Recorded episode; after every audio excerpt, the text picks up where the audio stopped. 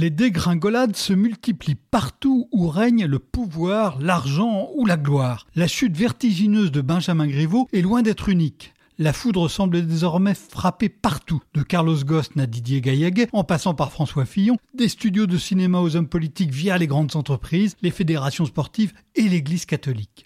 Cette vague est sans doute inévitable pour au moins deux raisons. D'abord, évidemment, parce que les technologies font circuler l'information à la vitesse de la lumière. La frontière entre vie publique et vie privée se déplace et s'estompe à la fois. Par la magie des réseaux sociaux ou la sorcellerie, diront certains, presque tout ce que vous dites, faites ou écrivez peut être porté deux mains d'un clic à la connaissance du plus grand nombre. Les petits arrangements entre amis qui ont couvert d'innombrables coups de canif au règlement, à la loi, à l'éthique ou à la morale sont de plus en plus fragiles. Benjamin Griveaux l'a expérimenté à ses dépens. Mais la circulation de l'information ne crée pas seulement de la transparence, elle transforme aussi en profondeur l'économie et donc le fonctionnement des institutions en général. Les chefs descendent de leur piédestal, l'exemplarité devient indispensable, c'est la seconde raison encore plus forte qui rend la vague inévitable.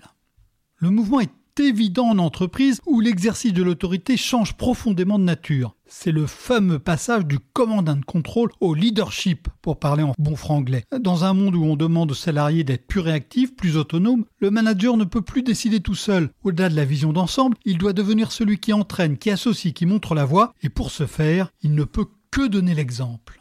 Même le patron n'est plus droit divin. Lui aussi doit montrer l'exemple. Aussi exceptionnel doit-il, il pourra de moins en moins payer ses petits luxes personnels avec le compte de la société, organiser des arrangements fiscaux douteux à son profit ou promouvoir une maîtresse. Ceux qui ne comprennent pas que les temps changent prennent le risque d'être balayés du jour au lendemain.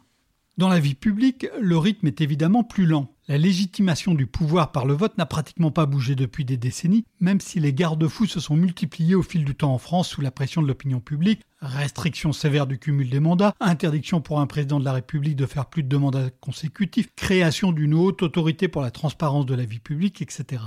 Mais avec une mobilité sociale ralentie et des revenus souvent stagnants, les citoyens ne ferment plus aussi facilement les yeux sur les abus des élites qui les gouvernent, surtout quand ces abus sont financiers. L'idée d'une quelconque impunité devient tout simplement insupportable. La démission s'impose désormais quand un ministre ne remplit pas sa déclaration d'impôt, ou fraude le fisc, ou continue de toucher un salaire d'une institution privée, ou a fait travailler auparavant son assistant parlementaire dans son parti et non seulement l'Assemblée, etc.